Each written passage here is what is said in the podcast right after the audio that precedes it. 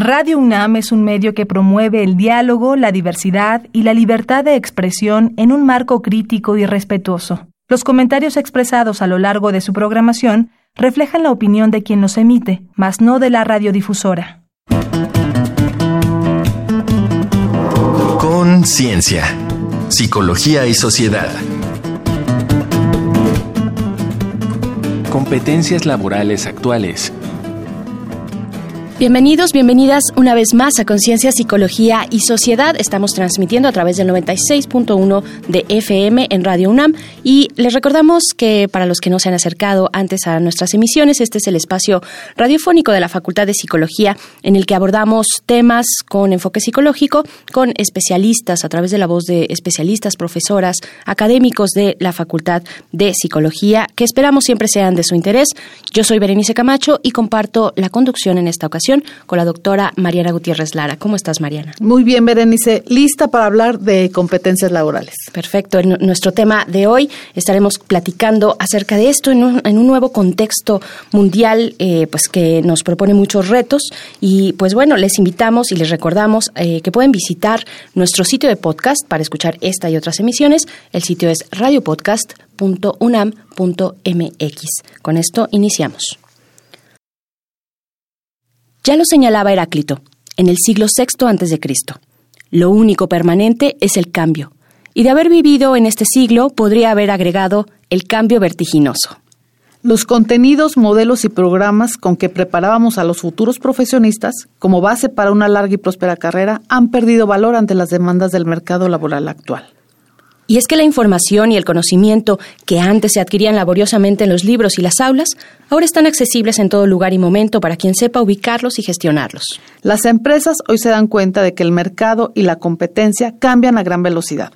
A este nuevo escenario, omnipresente de unos años para acá, se le ha llamado entorno buca, por las siglas en inglés de volatilidad, incertidumbre, complejidad y ambigüedad.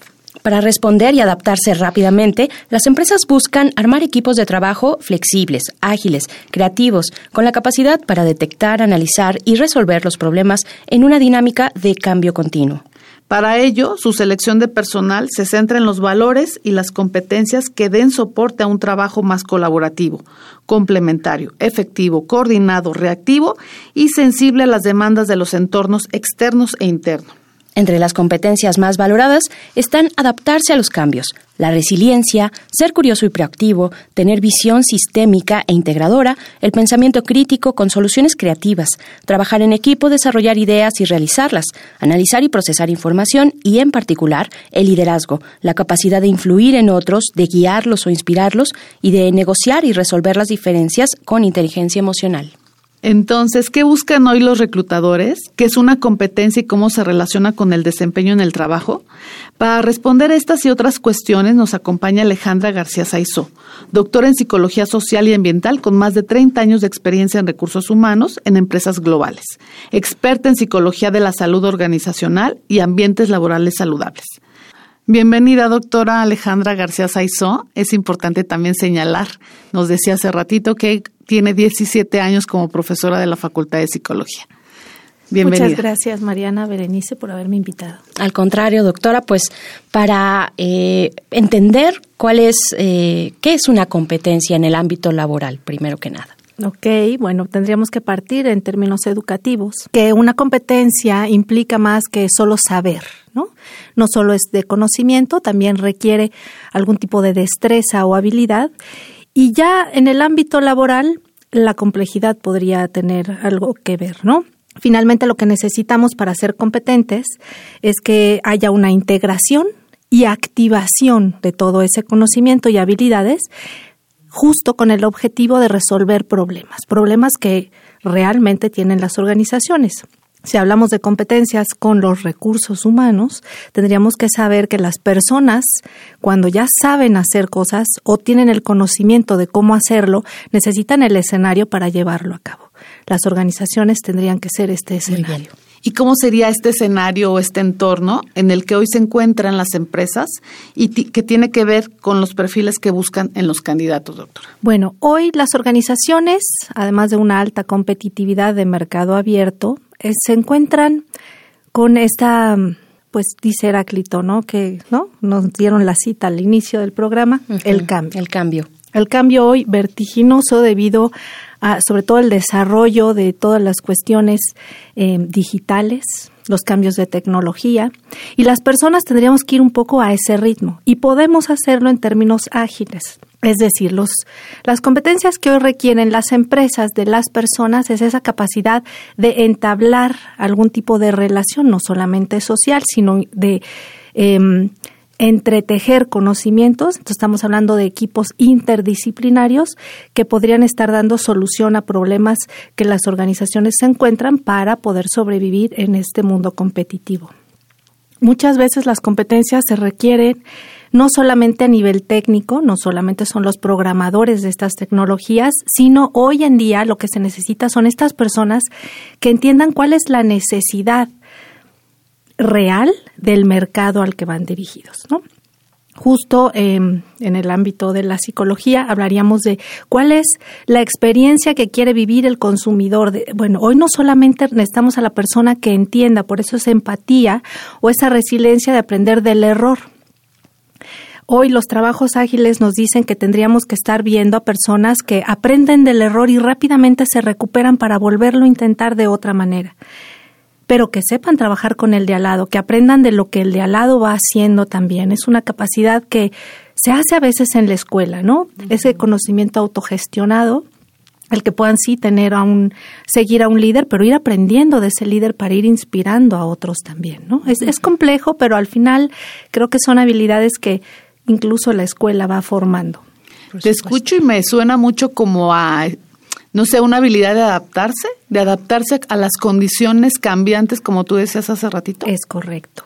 Y entonces sí se vuelve una capacidad de adaptación, una competencia para poder permanecer. No solamente es ingresar, que a veces dicen, yo sé hacer A, B, C y ojalá la empresa requiera de eso. No, es más bien la empresa que requiere, qué problemas está resolviendo la organización, que entonces yo podría adaptarme con lo que sé para sumar en la solución de ese problema, esa capacidad de adaptación. Eh, Hoy los jóvenes dirían, bueno, yo tengo estas necesidades y si la empresa me las cubre, yo les ayudo, ¿no? Hablábamos de eso que hoy tienen las nuevas generaciones. Ok, es esa capacidad de decir, yo te puedo ayudar en ABC y tú me ofreces CD y entonces hay un vínculo laboral más allá de solamente buscar competencias técnicas o específicamente ciertas carreras o Hablábamos también de valores en algún punto, ¿no? Buscan las empresas ciertos valores en los jóvenes, el de la responsabilidad, el de la honestidad. Bueno, esos son valores humanos, esos cada vez que tenemos que estar en sociedad, ya sea una sociedad laboral o una civil, pues tendrían que estar esos valores también, ¿no?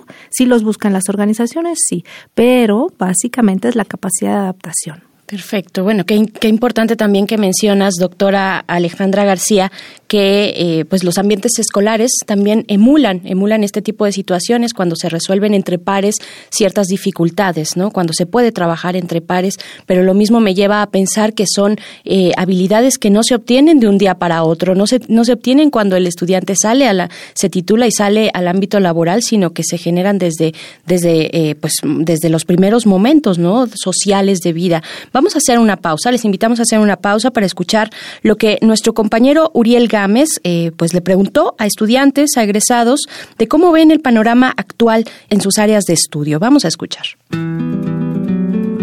La gente opina.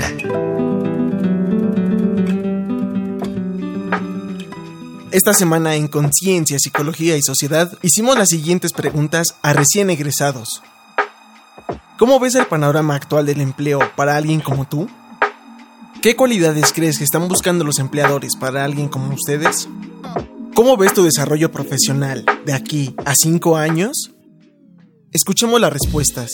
Ah, Lakshmi Luz Garza Vertiz, 22, egresada. Creo que es muy complicado y también se trata un poco de suerte. Hay personas que tienen como la suerte de luego, luego caer en una buena empresa, hay a quienes cuesta más trabajo. También es como mucho de a quienes conozcas, cómo te lleves, talento, ¿no? Como siempre. Pero que busquen en realidad es otra, otra cosa totalmente porque pues muchos simplemente buscan mano de obra barata o simplemente quieren a alguien que no sea una persona que proponga, no sea un profesionista, sino sea más como un técnico, alguien que vaya, elabore, ejecute. Más que en una empresa, quiero ser como más freelancer, pero obviamente pues implica otro tipo de trabajo. Mi nombre es Jesús Pacheco, 25 años, estoy en proceso de titulación en la carrera de filosofía. Tiene grandes promesas para los jóvenes, pero con salarios muy bajos, entonces pueden ser muchas las promesas de trabajo sin embargo, las capacidades de desarrollo, la capacidad de poder tener una vida próspera no corresponden para nada con la actividad que se vaya a realizar. El campo laboral sí puede ser extenso, pero muchas veces es extenso en algún otro ámbito que no pertenece a, tu formación académica. Yo no creo que busquen cualidades las empresas, sino que buscan un perfil de personas que sean mucho más fáciles de manipular, más maleables. No tengo como un interés de desarrollar mi carrera en el ámbito profesional. Hola, mi nombre es Katia Rangel, 25 años. Soy egresada de la carrera de cine. Es un poco complicado porque te piden mucha experiencia la cual a veces ni siquiera tienes. Que tengas 25 años con 50 años de experiencia y muchas cosas. Entonces creo que eso es básicamente la respuesta que seas responsable, que seas tolerante a la frustración, que seas, sobre todo que trabajes en equipo cuando hay veces que ni siquiera su propia gente trabaja en equipo. Yo creo que trabajando, pero en el método freelance. Para Conciencia, Psicología y Sociedad, Uriel Gámez. Y después de escuchar estos testimonios que agradecemos a nuestro compañero Uriel Gámez, vamos a continuar con nuestra conversación. Se encuentra en la cabina la doctora Alejandra García Saizó. Eh, estamos hablando acerca de las competencias laborales. Les recordamos que ustedes pueden acercarse con nosotros a través de nuestro correo electrónico que es con.cienciaunam.gmail.com. También nos encuentran en nuestra página, en la página de Facebook de la Facultad de Psicología, unam.psicología, donde podremos recoger sus comentarios sobre nuestro tema de hoy. Mariana, pues eh, continuamos, eh, doctora, doctora Alejandra, para preguntarte cuáles son las características que distinguen al tipo de liderazgo que hoy están buscando las organizaciones. Estos testimonios ya nos ponían un panorama bastante eh, pues clarificador y que ejemplifica bien lo que está ocurriendo, ¿no? Sí, bueno, dependerá mucho de el tipo de organización, el tipo de tarea que se realice en la organización y sobre todo ciertos equipos se distinguen por ciertos tipos de liderazgo. Yo creo que hoy, después de algunas cifras que podemos ver más adelante, estadísticas de cómo están las organizaciones, el estilo de liderazgo específico que los jóvenes incluso son es lo que esperan, es un liderazgo más participativo, que esté generando y apoyando equipos de trabajo colaborativos más transversales.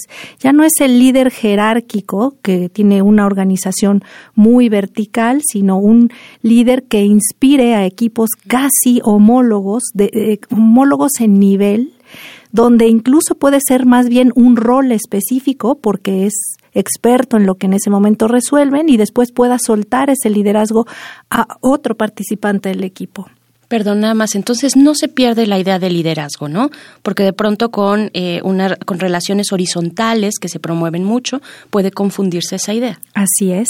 Pero el líder es un rol más que una posición hoy día en las organizaciones.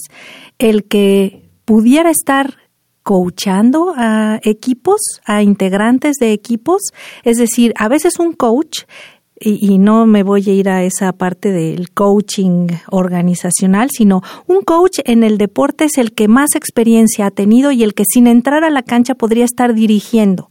Está en la raya, fuera de la cancha, pero puede estar orientando algunas jugadas, algunos pases, y ese es el que toma el liderazgo.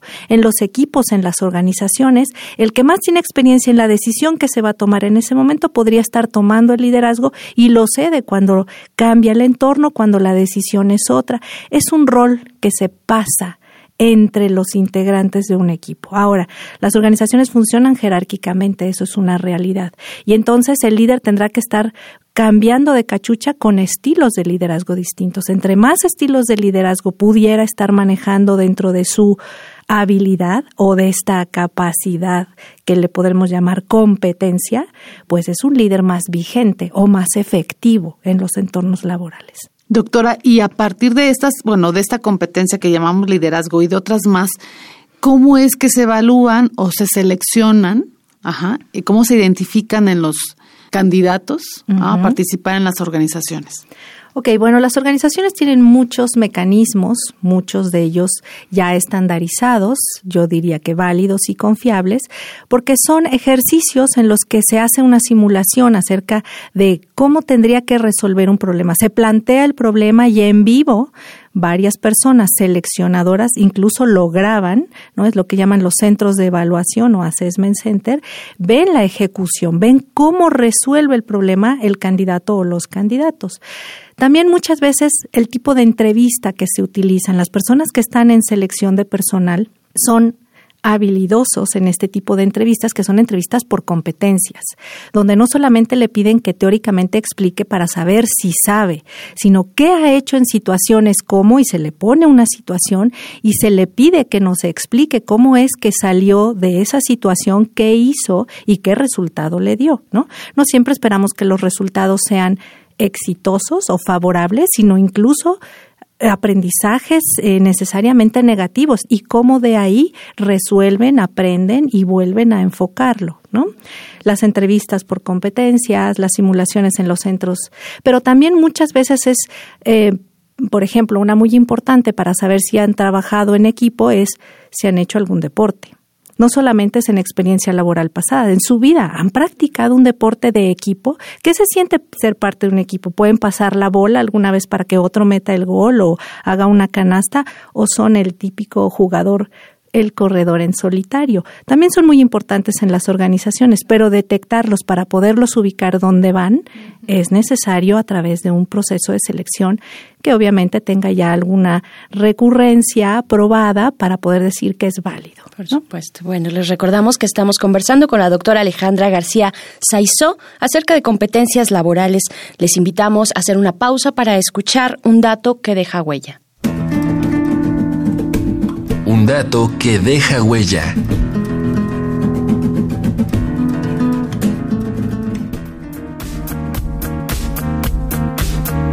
Un estudio realizado en México entre empresas del sector productivo del Bajío detectó que en sus criterios para contratar, 75% de estas ubicaban en un segundo plano la carrera o los conocimientos técnicos y anteponían a estos valores y actitudes como la honestidad, el servicio y el respeto, lo mismo que competencias particulares como la creatividad, la eficiencia, el trabajo en equipo, el autoaprendizaje, la disciplina, la escucha activa, la resolución de problemas y la aplicación de conocimientos. Otro estudio, realizado por la revista Merca 2.0 con 154 reclutadores, reportó que 32% buscaba personas con habilidades verbales hacia dentro y fuera de la organización. Para conformar sus equipos, 31% consideraba vital la capacidad de organizar, planificar y priorizar las actividades. Un estudio más informó que 47% de las empresas busca personas capaces de trabajar en equipo, 35% de estas la toma de decisiones para la resolución de problemas, 33% las habilidades de comunicación, 31% la planeación y la organización y 28% la obtención, procesamiento y análisis de información. Sin embargo, los idiomas y las habilidades para la venta estuvieron entre lo menos solicitado. 57% de los perfiles de vacantes analizados marcaban como indispensables el liderazgo y el trabajo en equipo, incluso para los niveles básicos.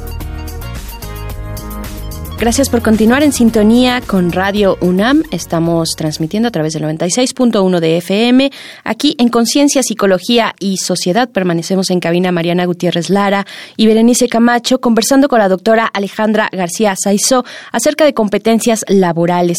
Eh, doctora, ya hacia el último momento de nuestra conversación quiero preguntarte sobre el tipo de competencias y cualidades también con las que egresan los universitarios en nuestro país.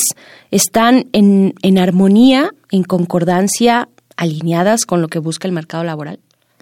Muy buena pregunta. Para mí que lo mío es como hacer ese clic entre las empresas y la formación en la universidad.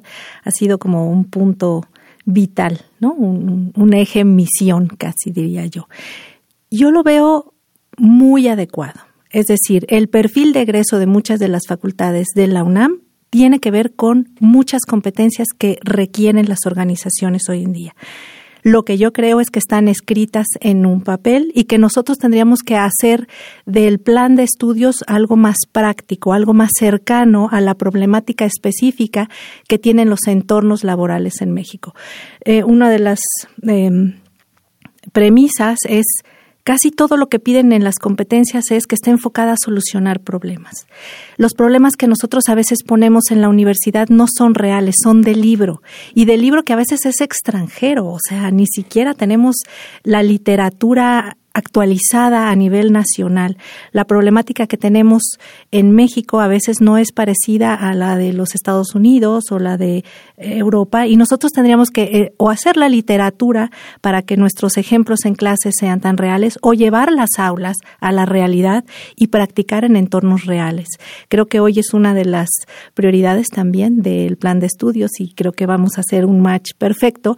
Sin embargo, se han quedado un poco en el papel y están muy bien enunciadas, están muy bien comprendidas también por las empresas, que eso es lo que necesitan, y habrá que bajarlo un poco más a la realidad, nada más. Claro. Mariana.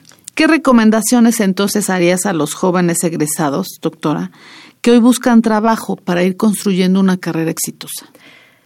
Bueno, yo creo que tienen muchas cualidades y muchas oportunidades de hacerlo. Realmente el trabajo es de ellos en cuanto ellos reconozcan en sí mismos cuáles son las competencias que ya dominan tienen varias que están formadas por conocimiento teórico, por habilidades que aparentemente son solamente como de clase, ¿no? En clase los ponen a trabajar mucho en el análisis, en la lectura, en el poder convivir con otros compañeros, sumar conocimientos, conocimientos entre varios de ellos. A lo mejor no todos son expertos en todo, pero el conocimiento del de al lado más el de al lado hacen un conocimiento más grande. Eso es ya una de las competencias que más requieren las organizaciones. ¿Qué necesitan primero ellos? Reconocerse en sí mismo esas competencias para poderlas ir a comunicar verbalmente y a lo mejor físicamente demostrarlo como competencia, como esa habilidad, ¿no? A partir de el contacto con las organizaciones, lo que tendrían que hacer es animarse a ir a contactar a organizaciones y aprender de la experiencia. A lo mejor no se quedan en la primera oportunidad, pero de experimentarlo varias veces y de aprender para volver a hacer la experiencia mucho más rica, esa resiliencia, ese poder salir fortalecido de un no en una entrevista los va a hacer mucho más hábiles para la siguiente oportunidad. Muy bien, pues qué importante para eh, la vocación de nuestra universidad, para la dimensión también de nuestra universidad y no solamente de la nuestra, sino en general de la vida profesional de los egresados de nuestro país. Eh, doctora Alejandra García Saizó, pues no tenemos más que agradecerle su presencia en este día aquí en cabina. muchas gracias a ustedes por invitarme. Mariana, vamos a hacer un corte, vamos a escuchar algunas recomendaciones desde eh, el arte, el entretenimiento, la cultura respecto a nuestro tema de hoy en nuestra sección Reconecta. Vamos. Reconecta, recomendaciones culturales sobre el tema de hoy.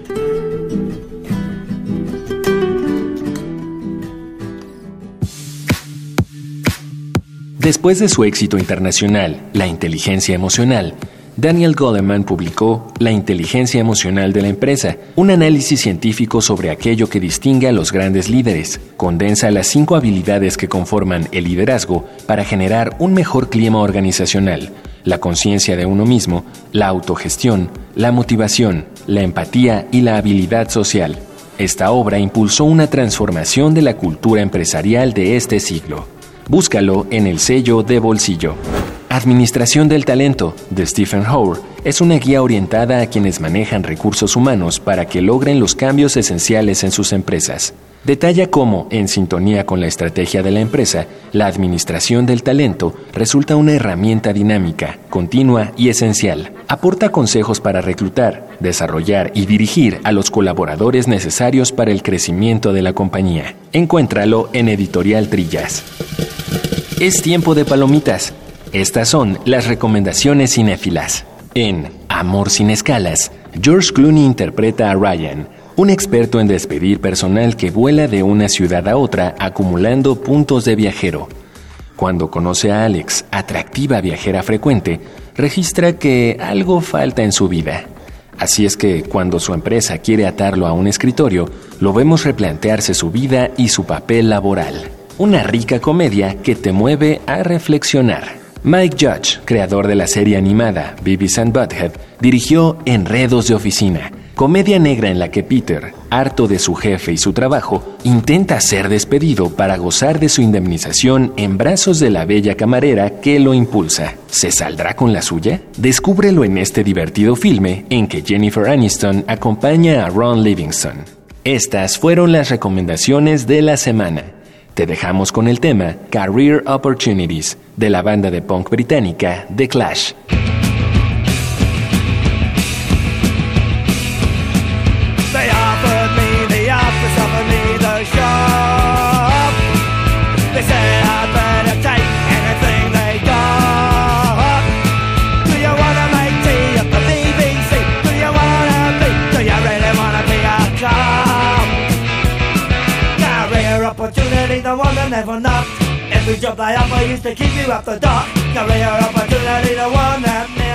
Estamos de vuelta en Conciencia, Psicología y Sociedad. Seguro para ser de Clash debes tener algunas competencias y habilidades, aunque nos digan un poco lo contrario en su canción. Mariana, estamos ya por despedirnos después de una conversación muy interesante, siempre corta porque el tiempo se nos va rápido, con la doctora Alejandra García Saizo sobre competencias laborales. ¿Con qué te despides tú? Fíjate que siempre nos haces favor de compartirnos el sitio de podcast para que podamos oír los programas anteriores, ¿no? Que ya están en la página de Radio UNAM. En este caso en particular, yo sí sugeriría que los jóvenes que están por egresar eh, los jóvenes que están estudiando una licenciatura, un posgrado, se acerquen a esta conversación que tuvimos con la doctora García, porque nos da mucha información acerca de qué es lo que requieren las empresas actualmente. Eh, ya vimos que no nada más son técnico profesionales, ¿no? Habilidades o competencias técnicas, sino también tienen que ver con competencias socioemocionales, tienen que ver con habilidades sociales, tienen que ver con autogestión.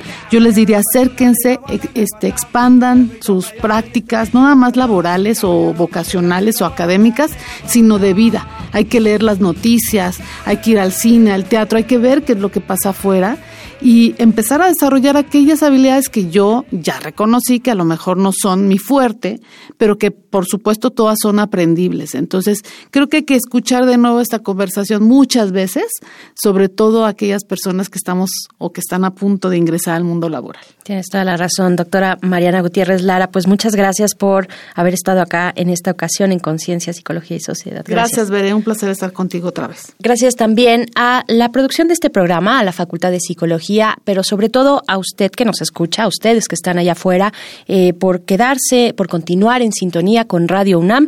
Yo soy Berenice Camacho, les invito, les invitamos a encontrarnos nuevamente más adelante en otra emisión de Conciencia, Psicología y Sociedad. Hasta pronto. Conciencia, Psicología y Sociedad. Del otro lado del espejo participaron Marco Lubián, voz en off, Ana Salazar, guionista, Augusto García Rubio, Vinculación e Información. Producción, Frida Saldívar.